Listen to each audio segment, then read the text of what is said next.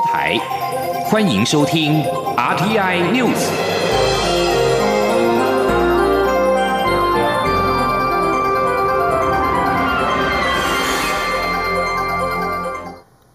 各位好，我是张旭华，欢迎收听这节央广主播台提供给您的 RTI News。行政院长苏贞昌今天在行政院会率领内阁总辞。苏贞昌向阁员表示，这段期间内阁团队做出成绩，这几十年来我们这个阶段的团官员走路有风，被人民肯定。苏贞昌称赞内阁团队是最强团队，并向团队成员鞠躬尽礼致谢。记者王威婷报道。行政院会十四号通过内阁总辞案，内阁成员依序在总辞公文签名盖章。由行政院长苏贞昌批示签成文稿，完成总辞程序。苏贞昌表示，去年一月十四号在蔡英文总统的邀请下组阁，当天他就要求行政院团队要符合民意，做出成绩。如今是他担任阁魁第四百八十七天，苏贞昌非常感谢每一位阁员日以继夜解决问题，解决民怨。苏贞昌表示，蔡总统第二任期就要展开，未来很多的首长会继续。留下来，有些可能要暂时离开团队。他希望大家记得一起建设台湾这一段辛苦而有成就的路。苏贞昌说：“这一段辛苦而有成就的路，也因为有各位精彩扎实，我很期待未来我们在这个团队。”或不在这个团队，但都在国家的任何的位置上，在社会的任何道路里，我们都还是彼此都能够有机会互相支持、鼓励，为这个国家、为这块土地、为这勇敢的人民，继续尽心尽力。苏贞昌表示，这是个阶段的结束，不是人生的结束。他祝福每一位阁员工作顺利，心想事成，祝福行政团队继续为国家做出成绩。苏贞昌也肯定内阁团队是最强团队，因为有大家的付出，行政院做出成绩。这几十年来，我们这一个阶段的官员走路有风，被人民肯定。苏贞昌也表示，毕生最大的荣幸就是能与内阁成员共事。他向内阁团队鞠躬敬礼，表达感谢。中央广播电台记者王威婷采访报道。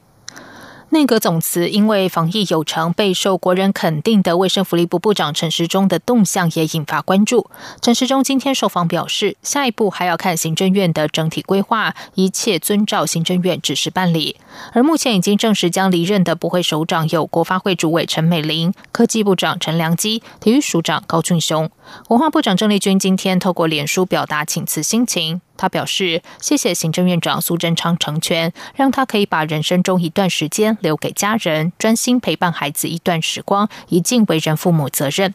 外界预测郑丽君下一步是投入下届的台北市长选举。郑丽君强调，目前完全没有任何参选的想法或规划。陈建仁在五二零之后即将卸下副总统的职务，并选择回到中央研究院担任特聘研究员，放弃副总统卸任礼遇。他在今天与媒体查叙时表示，学术研究是他一辈子的最爱，而中研院就像是他的娘家。但他也强调，如果国家需要他帮忙时，他会责无旁贷。记者欧阳梦平报道。副总统陈建仁在卸任前与媒体查叙，总统府特地播出一段影片，记录陈副总统四年来的重要工作。陈副总统随后发表感言，感谢许多人在年金改革、婚姻平权、设立国家人权委员会等工作上的合作与支持，并表示武汉肺炎防疫成功是全民送给他最好的卸任礼物。对于卸任后回到中研院工作，婉拒许多机构的邀请，也放弃卸任副总统礼遇。陈副总统在接受媒体提问时表示，学术研究是他一辈子的最爱，而中研院就像是他的娘家，所以决定成为中研院的特聘研究员，希望自己的研究成果能够对全世界、全人类有所贡献。他说。很难表达哈。说一个喜欢研究的人，他会疯狂到什么样的一个程度哈？当你喜欢做研究的时候，当你看到了你的研究成果是那么样的不同于以往啊，然后有所突破的时候，那种喜乐哈，不是金钱，不是名誉。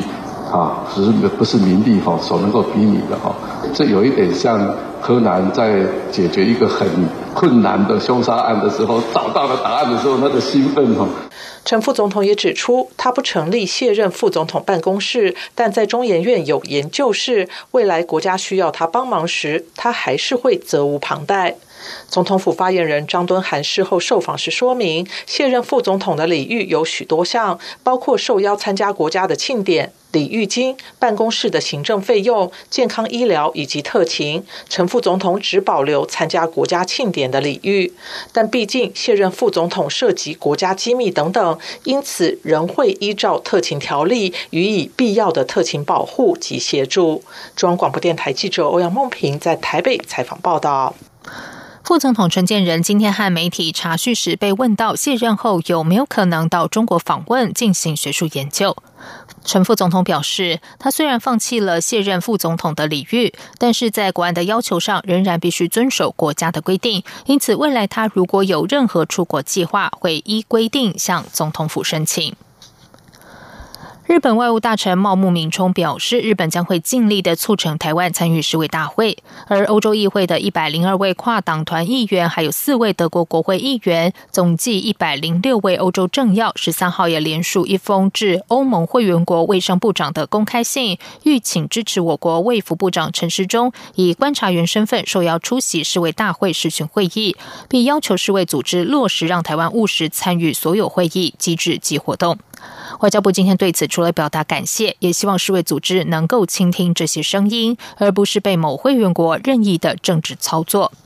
世界卫生大会视讯会议即将召开，中央流行疫情指挥中心指挥官、卫生福利部部长陈时中今天表示，虽然这次不见得有成果，但国际上现在已经起风了，而台湾也会准备台湾防疫经验资料，以及透过线上会议的方式分享给全世界。记者肖兆平报道。世界卫生大会将于五月十八号举行。虽然台湾获得国际力挺，但能否以观察员身份参加？中央流行疫情指挥中心指挥官、卫生福利部部长陈时中则不敢乐观。陈时中表示，政府已经规划好，会在世界卫生大会期间与各国举行线上视讯会议，也会编撰台湾的防疫经验，分享给国际参考。目前已经设定七大。防疫篇章，不过线上会议的安排还要卖个关子。他说：决决策的体系，哦，那跟民众的沟通，那还有相关的一些策略的运用，那跟我们筛检的一个选择，那疫调的方式，哈，跟我们居家检疫，还有我们资讯化，哈，这样的一个相关的综合运用，好，那这是我们大概哈。未来会跟大家报告的一个主要的内容。那至于哈有相关的会议，那我们就先在这里就先卖个关子，我们暂不公布。陈时中也说，虽然很多国家替台湾发声，但这一次不一定能有成果。不过世界已经起风了。他说：“谢谢很多的国家，好来帮我们发发声。那虽然这一次。”我们觉得不见得一定会有成果，但是我们看到套一句大家以前喜欢讲的，就是说已经起风了了哈，世界已经起风了，大家都帮我们在努力，那我们自己要更努力。世界卫生大会将于十八号到十九号以线上会议方式召开。目前台湾友邦提案情况是全雷达都支持台湾以观察员身份参与 WHA。下一步台湾议题能否成为议程或被国际关注讨论，也成为焦点。中央广播电台记者肖兆平采访报道。中央流行疫情指挥中心今天宣布，国内今天没有新增 COVID-19 武汉肺炎确诊病例，这是台湾连续七天没有新增病例，连续三十二天没有本土病例。指挥中心指挥官、卫生福利部部长陈时中表示，今天依旧没有新增病例，而医院隔离中的患者大约还有五十位。他进一步表示，目前已经是连续七天没有新增案例，连续三十二天没有本土病例，为此表示恭喜，但是也提醒国人还是要持续维持防疫新生活。指挥中心今天也宣布，中华职棒从十五号开始可以开放两千人入场，而且开放可食用业者贩售的套装餐盒，暂时不开放个人携带零食，而并且也开放亲子可以坐在附近，不受社交距离的限制。另外，面对外界关切防疫旅游还有安心旅游的启动时机，交通部长林佳龙表示，将于五二零之前公布首波防疫旅游路线，同时端午节前都会以防疫旅游为主，端午节之后再视情况展开安心旅游。记者吴丽君报道。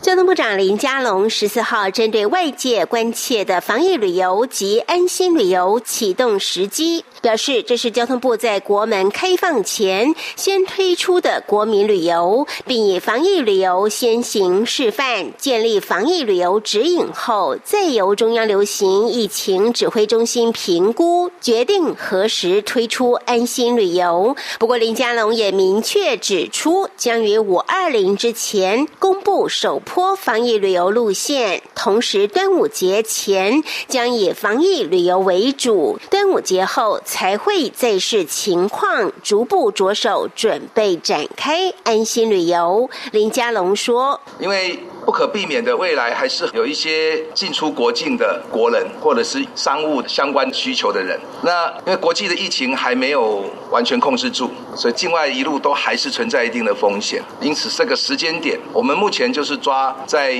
端午节前，希望能够落实防疫旅游，那也逐步的开始安心旅游的准备。那以一到三个月来做好防疫旅游。那之后，到底这个安心旅游搭配扩大国旅的时机点？我们会看情况再做决定。观光局代理局长张习聪则说明，将编列新台币一到三亿元，补助工协会在未来一到三个月内提供三到五万人次的旅游从业人员，办理不同主题的防疫旅游彩线团。他说：“然后，因为他这个防疫旅游的彩线有分主题性嘛，比如说啊，吉阳山脉旅游的主题，那也有温泉的主题乐园的，那么。”离岛的生态旅游大概会分各个面向、各个区域同步来进行。此外，张喜聪也表示，将由国家风景区管理处盘点资源，结合地方，包装出区域性的防疫旅游路线，以供国人展开下阶段安心旅游的选择，重建国旅市场的信心。中央广播电台记者吴丽君在台北采访报道。在外电消息方面，武汉肺炎 （COVID-19） 的疫情冲击到全球经济，意大利。意大利的总理孔蒂十三号表示，政府终于通过延宕已久的五百五十亿欧元振兴方案，希望能够帮助公司和家庭对抗武汉肺炎疫情。罗马预估，今年的经济受疫情影响将萎缩到至少百分之八。这份振兴令是三月间两百五十亿欧元纾困案的后续，包括为协助企业渡过难关，推出补助金结合减税等措施，并且对家户提供多项津贴。除了育儿。补助，另外有为振提振萎靡观光业而规划的奖励旅游措施。受到防疫封锁措施的影响，澳洲统计局资料显示，澳洲四月减少了五十九万四千三百个就业机会，减幅创史上新高。失业率也从三月的百分之五点二飙升到百分之六点二，创二零一五年九月以来新高。纽西兰则是于今天公布预算，设立破纪录的五百亿纽元合约新台币九千一百三十亿元的疫情应急和恢复基金，力图恢复遭受重创的经济。在疫情相关的消息方面，韩联社报道，中央防疫对策本部统计。首尔的梨泰院夜店武汉肺炎相关确诊案例，今天上午累计已经达到一百三十三例，其他五十一例是接触感染，疑似已经出现了接触者感染后再传染给其他案例的状况。韩国当局忧心疫情会进一步扩大，而中央事故应对本部表示，目前已经针对梨泰院夜店相关人员进行三万五千件的裁剪。新加坡的卫生部今天则通报，境内新增七百五十二人确诊武汉肺炎，其中绝大多数是外籍移工，只有两人是新加坡公民和永久居民。而全国累计确诊病例达到两万六千零九十八例，目前病故人数则为十二十一人。日本的疫情则是渐趋缓解，日本首相安倍晋三今天宣布取消全国大部分地方为遏制武汉肺炎而实施的紧急事态宣言，但是东京都、大阪府还有其他八个地方。除外，仍维持紧急事态宣言。这里是中央广播电台台湾之音。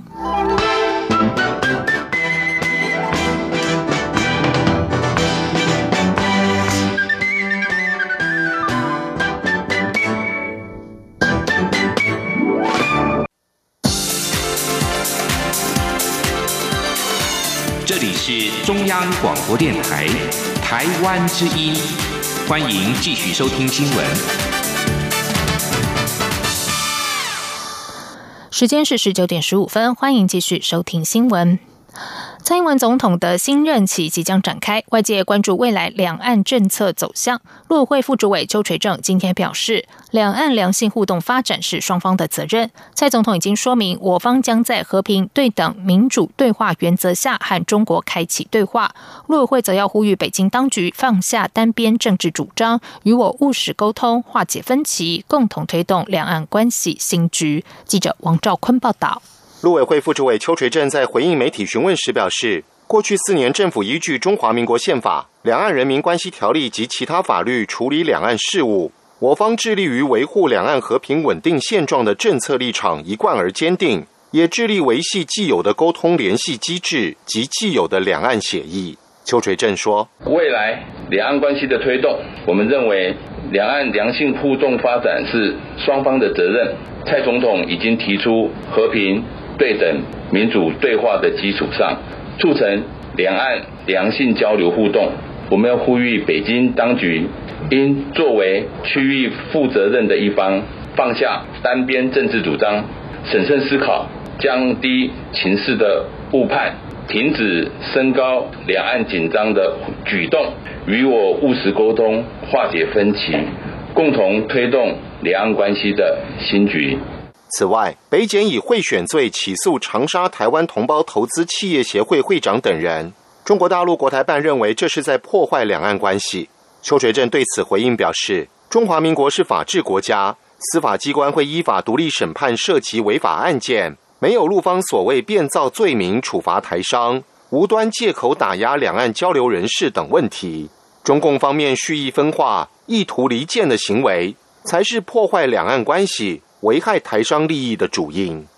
关于陆资视听串流服务涉嫌违法刊登广告等问题，邱垂正对此重申，政府没有开放陆资 OTT TV 产业来台投资，所以中国大陆业者未经我主管机关许可，变相在台从事播出影视节目、招收会员、刊登广告等相关业务行为，已涉嫌违反两岸条例规定。因此，经济部、通传会、陆委会等单位。都在持续搜集违法市政，积极查处中。中央广播电台记者王兆坤台北采访报道。此外，针对中原大学教师上课使用“中华民国武汉肺炎”等词汇，导致陆生向校方举报事件，陆委会副主委邱垂正今天表示，政府尊重大学自主，但也欢迎陆生来台就读，可是绝不接受校园内出现矮化国格、损害国家尊严的行为。对于中国大陆国台办批评陆委会和教育部为教师辩护的做法，邱垂正回应指出，某些人在中共专制集权体制下，很难体会我们民主。政治多元开放及保障言论自由这些核心价值。接下来关心的是，经济部投资台湾事务所今天召开投资台湾三大方案审查会议，再通过七家投资案，带来新台币一百四十五亿元的投资，累计三大方案投资金额已经破兆元，来到大约一兆零三十六亿元。经济部指出，后续重点会放在落实投资，预计今年要有三千三百亿元投资到位，可为 GDP 贡献一点七个百分点，这将是今年 GDP 能否守住正成长。的关键，记者谢嘉欣报道。投资台湾三大方案在五二零前投资破照承诺兑现。经济部投资台湾事务所十四号通过华邦电子、西华晶体科技、新代科技、日阳科技等四家台商回流案，以及达新材料、和生堂、富田电机等三家跟流台湾厂商申请投资案。这七案带来共新台币一百四十五亿元投资，也将投资三大方案累计投资金额推升至一兆零三十六亿元，预估创造八万。两千五百五十五个本国就业机会。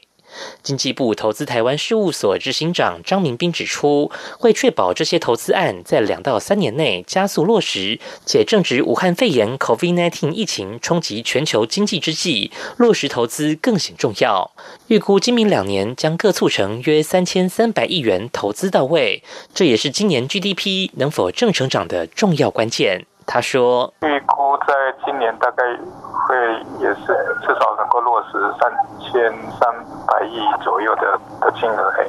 如果是用三千三百亿来算的话，大概会对 GDP 的贡献大概是一点七左右。所以今年 GDP 是不是能够正成长，就靠这块是不是能够落实？”张明斌表示，后续还有超过五十案待审，且不乏投资规模在数十亿元的厂商，请外界拭目以待。再加上经济部从宽认定。鼓励有根或无根台商都回台投资。现在每周持续有新案增加，对于明年底三大方案投资额达到一兆四千亿元的目标是乐观以对，甚至还可能再往上冲高。中央广播电台记者谢嘉欣采访报道。内阁今天总辞，蔡总统将进入第二任期。工商团体指出，总统第二任期最大经贸挑战就是在武汉肺炎疫情下如何振兴经济。工商协进会理事长林柏峰希望能够加大纾困力道，并期盼第二任期能够提出好的两岸政策来改善两岸关系，与美国洽签 FTA 自由贸易协定。全国商业总会理事长赖正义则认为，应该发放五千元消费券来刺激景气。记者谢嘉欣的报道：五二零即将到来，各界对蔡总统第二任施政有所期望。工商协进会理事长林柏峰、全国商业总会理事长赖正义两人十四号皆表示，武汉肺炎疫情时代，如何振兴经济是蔡总统第二任期的重中之重。林柏峰就建议，应加大纾困力道，为企业续命。他说：“企业的纾困呢，力道好像看不出来，银行的融资啊，好像现在政府也没很支持哈，所以我们是希望加大，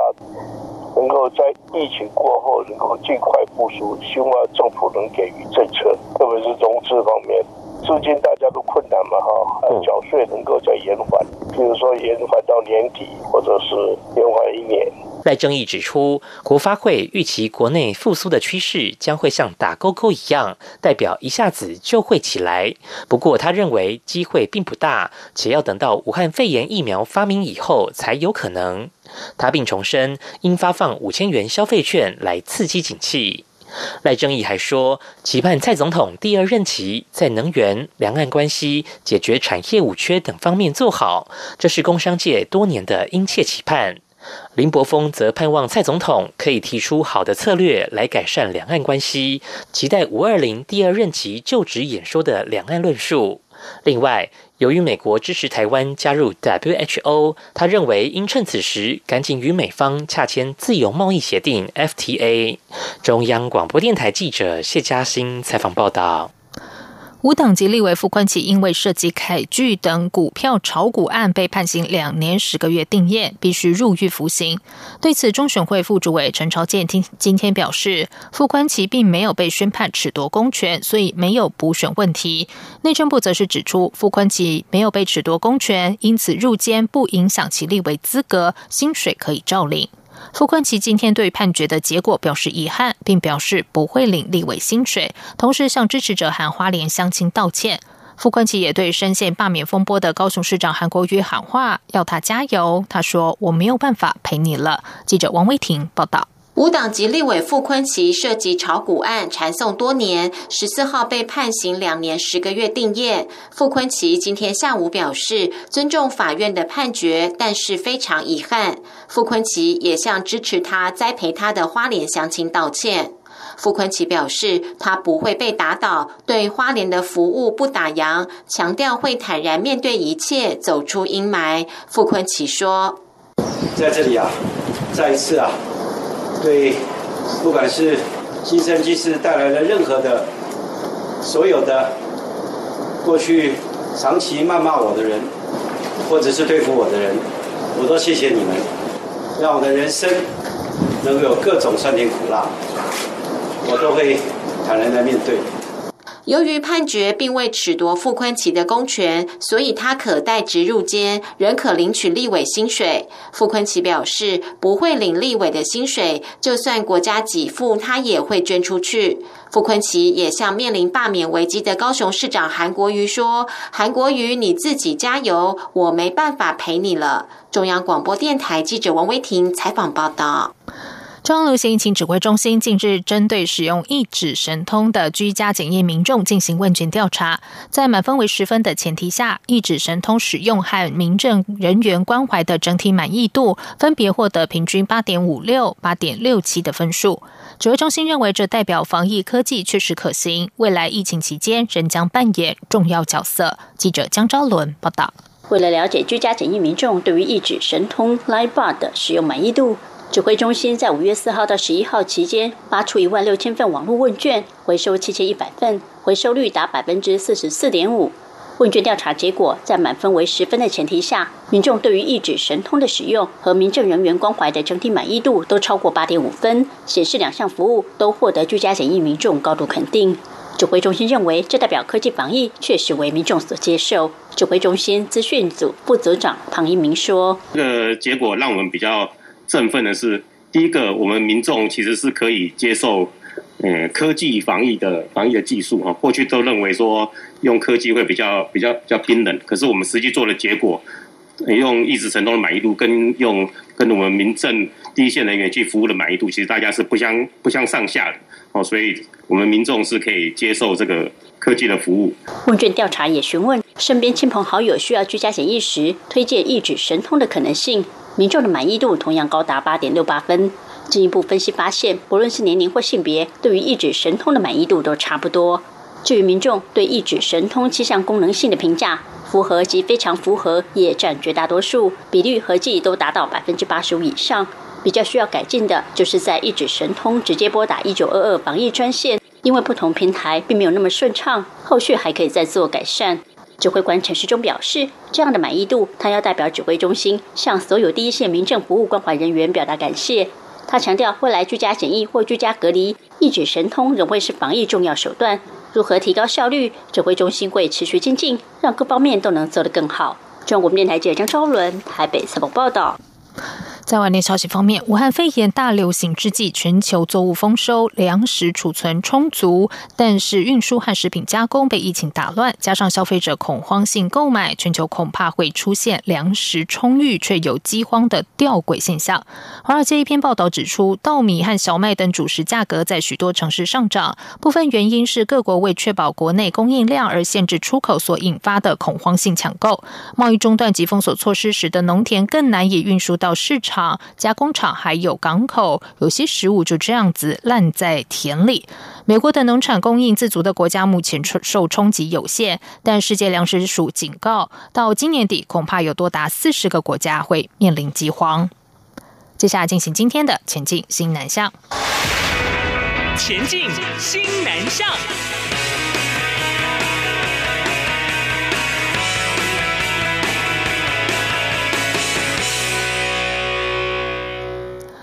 外交部长吴钊燮十三号接受《印度人报》专访时建议，台湾和印度的双边医疗机构可以建立定期的沟通和交流管道，共同对抗武汉肺炎。《印度人报》今天刊登了吴钊燮昨天接受专访的内容。目前正值武汉肺炎 （COVID-19） 大流行期间，在被问到台艺在共同对抗流行病有哪些合作协调空间时，吴钊燮指出，资讯共享和多边协调合作在预防疫情大流行产生了关键作用。他希望台印的医疗和相关技术研究团队更加紧密的互动和合作。台印可以考虑在医疗机构之间建立定期的沟通管道，以确保医疗资源的有效利用。还可以探索在加强药品、原料和医疗器材互利投资与合作的可能性。